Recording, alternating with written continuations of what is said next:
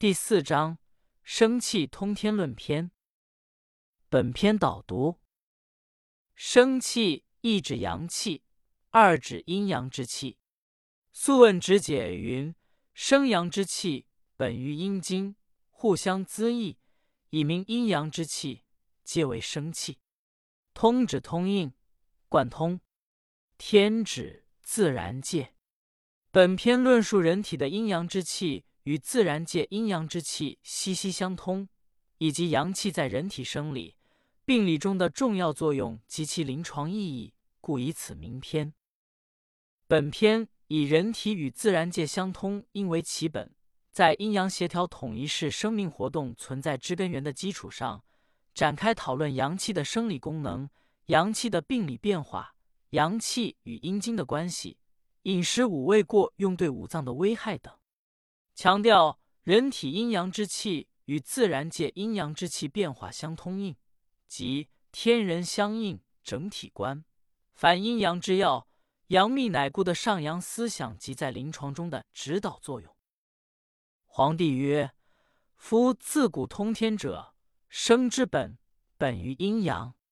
天地之间，六合之内一，其气九州、九窍、五脏、十二节二。”皆通乎天气，其身五三，其气三四。数犯此者，则邪气伤人，此受命之本也。注释：一陆河东西南北四方，加之上下天地，共为陆河。二九州，古指纪、兖、青、徐、阳。金、玉、梁、雍为九州，九窍上七窍，直耳二，目二，口一，鼻孔二，下窍二，指前阴、后阴。十二节指四肢各有三大关节，分别是上肢的腕、肘、肩和下肢的踝、膝、髋，共十二节。三气生五。其指天之阴阳，五指金、木、水、火、土五行。四气气三冒号一指阴阳之气各有三，即三阴三阳。一指天地人三才。译文：皇帝说，自古以来人的生命活动与自然界的变化就是息息相关的，这是生命的根本，生命的。根本就是阴阳，在天地之间、四方上下之内，无论是地之九州，还是人的九窍、五脏、十二节，都与自然之气相通。天之阴阳化生地之五行之气，地之五行又上应天之三阴三阳。如果经常违反阴阳变化的规律，那么邪气就会伤害人体。所以说，阴阳是寿命的根本。苍天之气一，清净则志意之二，顺之则阳气固。虽有贼邪三，弗能害也。此因时之序。故圣人传精神四，服天气而通神明五。失之则内闭九窍，外壅肌肉六，胃气散解七，此谓自伤，气之削也。注释：一苍天。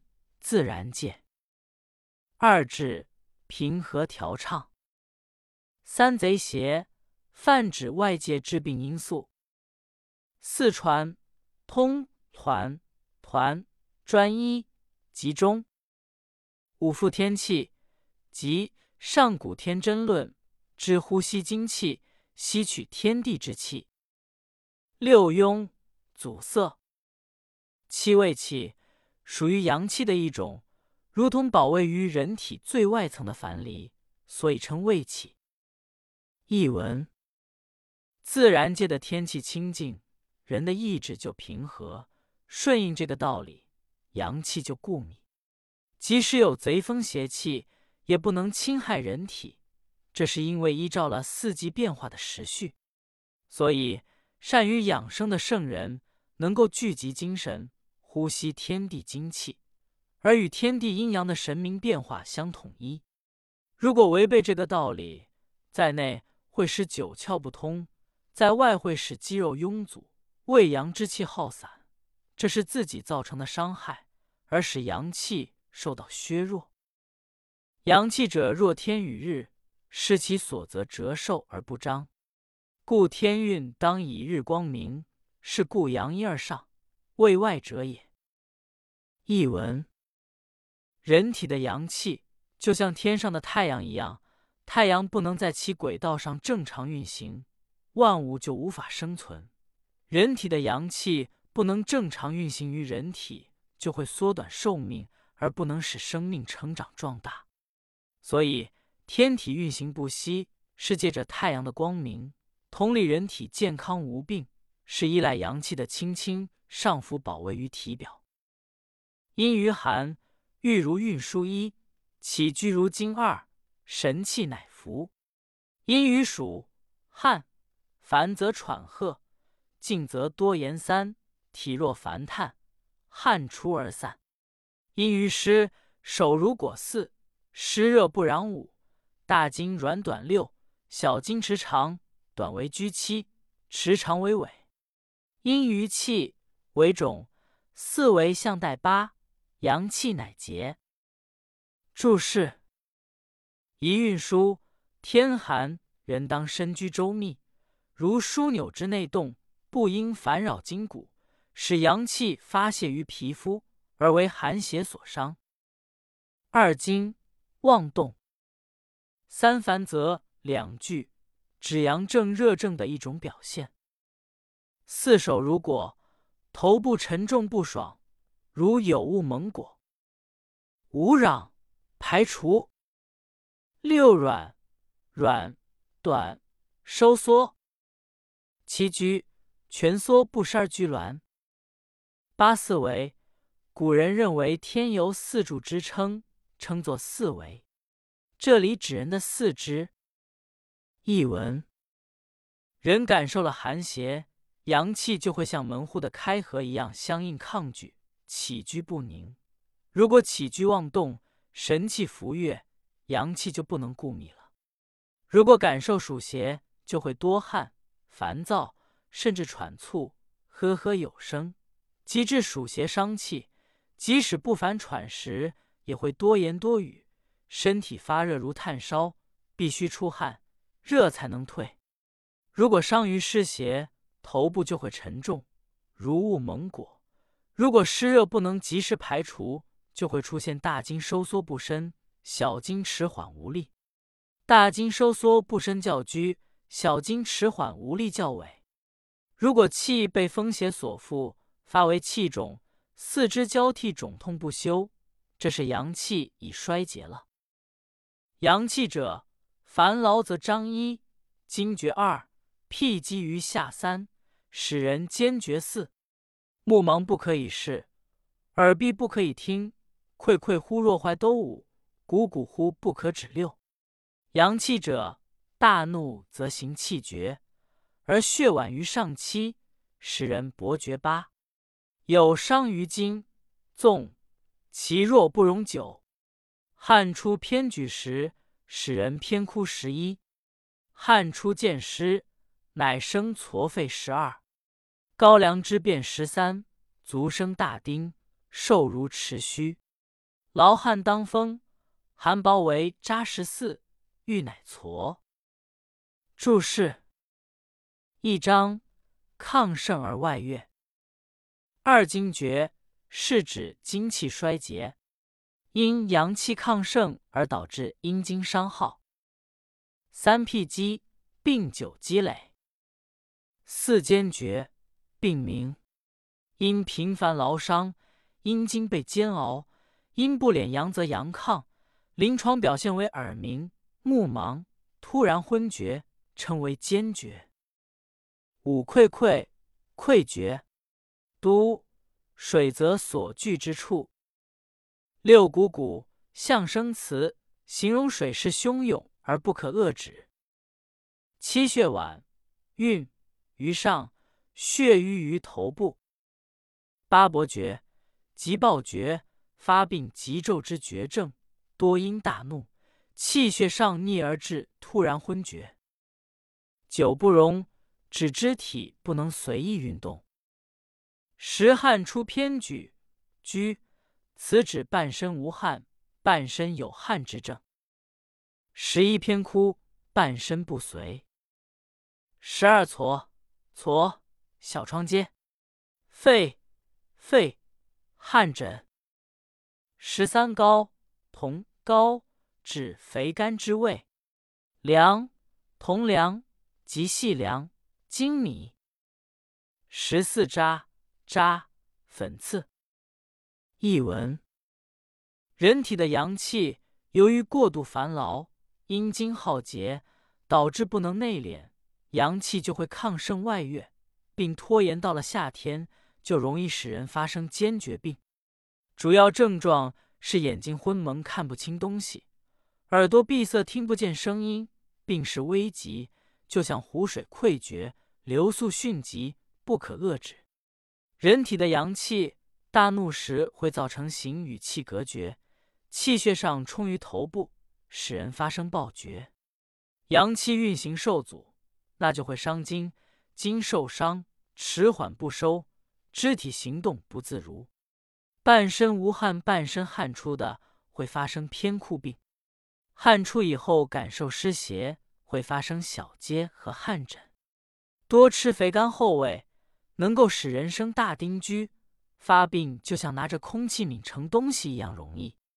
劳动之后，汗出当风，寒气阻遏于皮肤，会成为粉刺，淤积不解，可成为疮疖。阳气者，精则养神，柔则养筋。开合不得，寒气从之，乃生大楼一。线脉为漏二，流连肉凑三。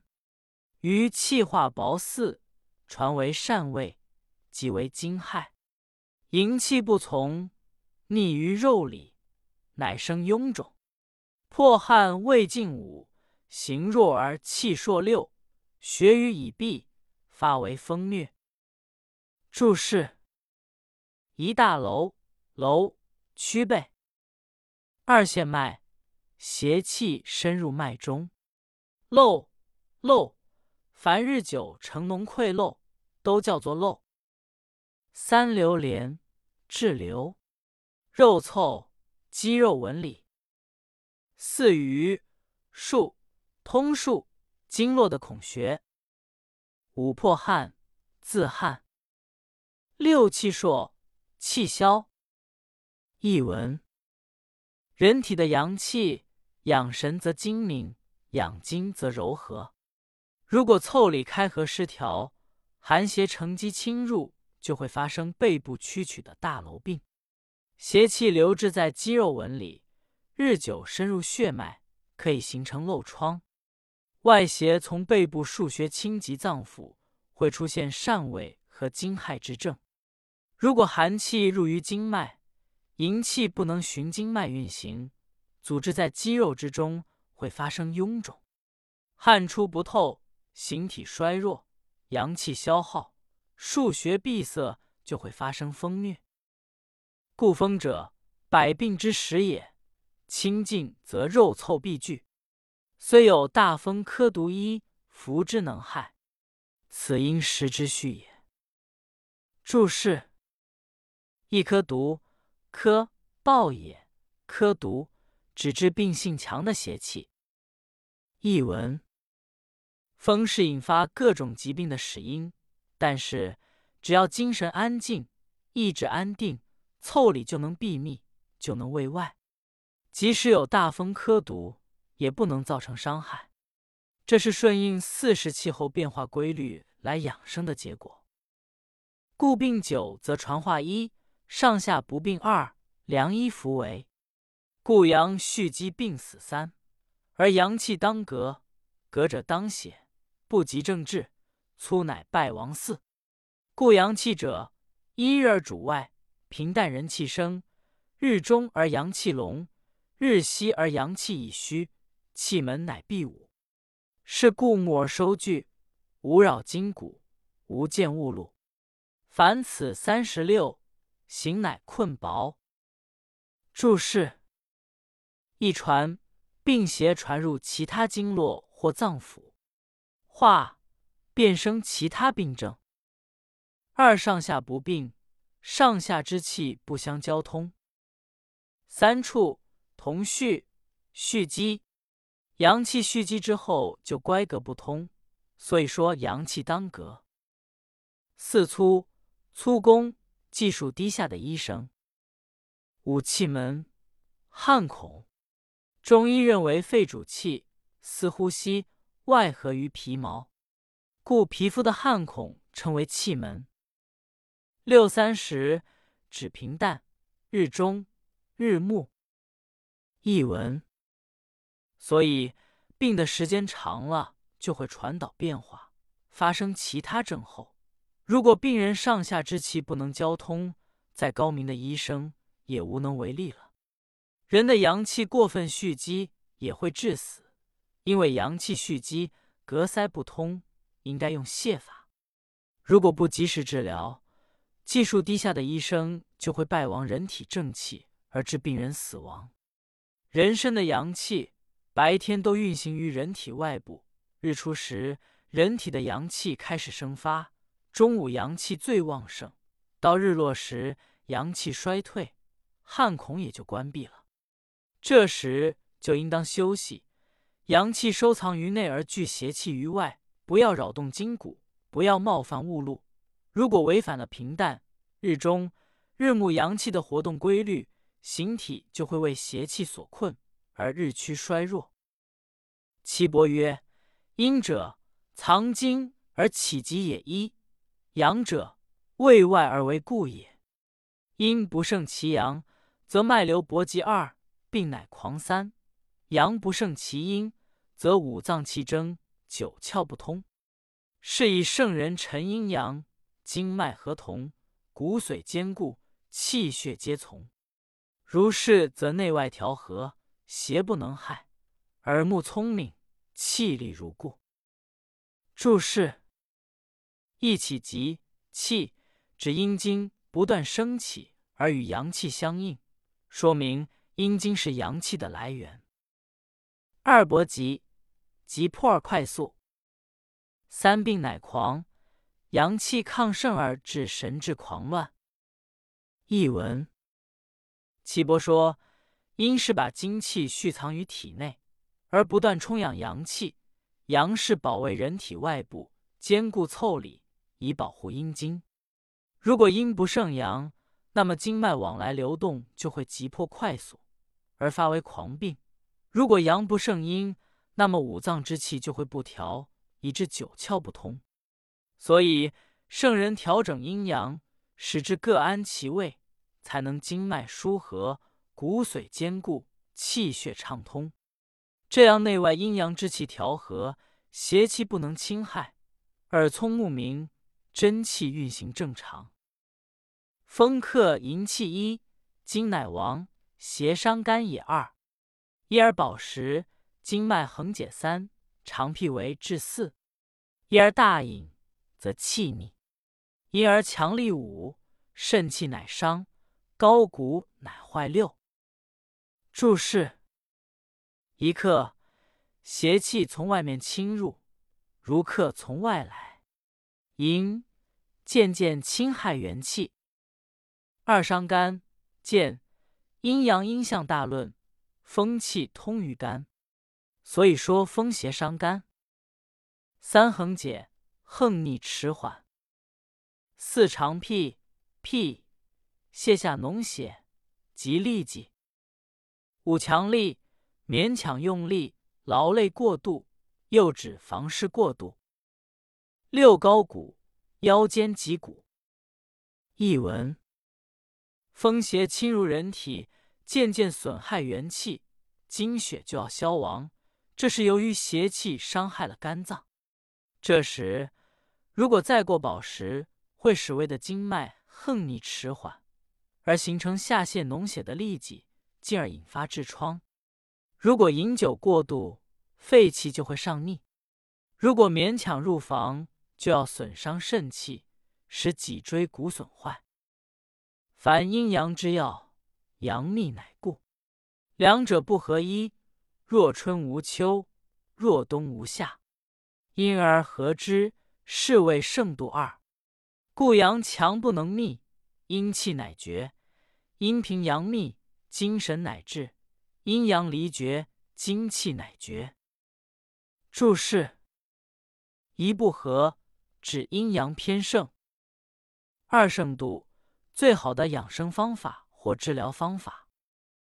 译文：大凡阴阳的关键在于阳气固密于外，阴气才能持守于内。如果阴阳失去平衡和谐，就像一年当中只有春天没有秋天，只有冬天没有夏天一样。因此，调和阴阳是最好的养生方法。如果阳气过于亢盛，不能固密，阴气就要亏耗而衰竭；阴气和平，阳气周密，精神就会旺盛。如果阴阳分离而不相交，那精气也就随之而耗竭了。赏析与点评：凡阴阳之要，阳秘乃固，概括了阳气在阴阳平衡协调中的主导作用。在正常的生理活动中，只有阳气致密，阴精才能固守，从而保持阴阳的动态平衡协调。所以说，阳气是阴阳平衡协调的关键。如果阳强不能密，可致阴气乃绝之病变。从病理方面，印证了阳气的主导作用。重视阳气的理论对后世医家有很大影响，成为温补学派的理论依据。阴平阳秘，精神乃至，说明只有阴精命静不耗，阳气才能固密不散，阴阳双方保持动态平衡协调，才能使精神旺盛，维持正常的生命活动。如果两者失调，就会导致阴阳偏盛偏衰等病变，甚至发展到阴阳离绝。则会导致精气乃绝的严重后果。因于漏风衣，乃生寒热，是以春伤于风，邪气流连，乃为冻泄二；夏伤于暑，秋为皆虐；秋伤于湿，上逆而开三，发为痿厥；冬伤于寒，春必病温。四时之气更伤五脏。注释。一露露水，这里引申作动词，有触冒之意。二动泻，即泻，泻泻如动。三看，同咳，咳嗽。编者注：译文：如果触冒风邪，就会发生寒热，所以春天被风邪所伤，邪气留滞不去，到了夏天就会生冻泄病。夏天被暑邪所伤，潜伏于内；到了秋天就会发生疟疾；秋天被湿邪所伤，到了冬天就会气逆而痰咳，进而发展为痿厥病；冬天被寒邪所伤，到了春天必然发生温热病。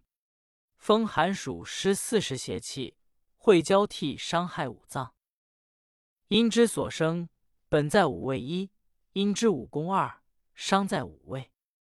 是故胃过于酸，肝气以精三，脾气乃绝；胃过于咸，大骨气劳，短肌四，心气亦五；胃过于甘，心气传满，色黑，肾气不恒；胃过于苦，脾气不如六，胃气乃后七；胃过于辛，经脉举持八，精神乃央九。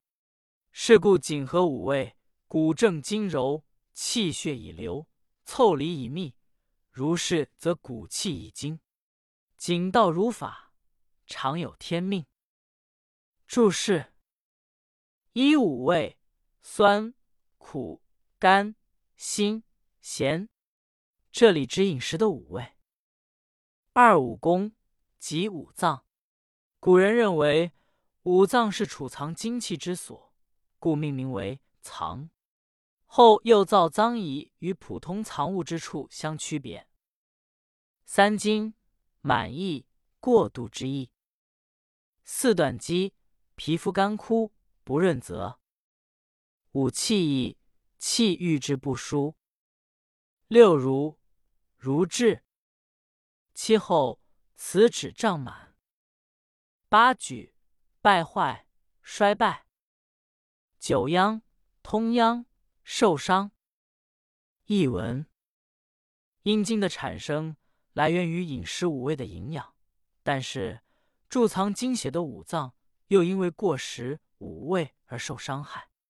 所以过食酸味会使肝气过亢，肝木成脾土，脾气就会衰弱；过食咸味会使骨气受伤，水成则无土，肌肉枯槁，水气零星，心气也就郁滞了。过食甜味会使心气喘闷，脸色发黑，火不足，水气成汁，肾气就衰弱了。过食苦味会使脾气不治，胃气痞满。过食辛味，心入肺；过辛则肺部不精，会使经脉渐渐衰败，精神也就颓废了。所以谨慎的调和五味，使得骨骼正直，经脉柔和，气血流通，凑理固密，这样就会气筋骨强了。谨慎的按照养生之道去做，就可以享受自然的寿命。赏析与点评。饮食五味对人体有养伤作用的二重性，人体阴经的化生来源于饮食五味，饮食五味正常，则能滋养人体五脏及各组织器官，使生命保持健康。因五味各走其所喜，先入所喜之脏，再滋养其他脏腑，故五味偏嗜时，首先导致所喜之脏的失调而发病，病案成五成。成虚侵袭，五恃强凌弱，规律引起脏腑间的一系列病变。如原文所述，既能损伤五脏本身，还可破坏五脏间的相互关系，使阴阳失调，产生各种病变，犹如水能载舟，亦能覆舟。在日常生活中，应当谨合五味，注重饮食五味的调节与均衡，不可偏嗜。这对普罗大众的饮食调养。有一定的指导意义。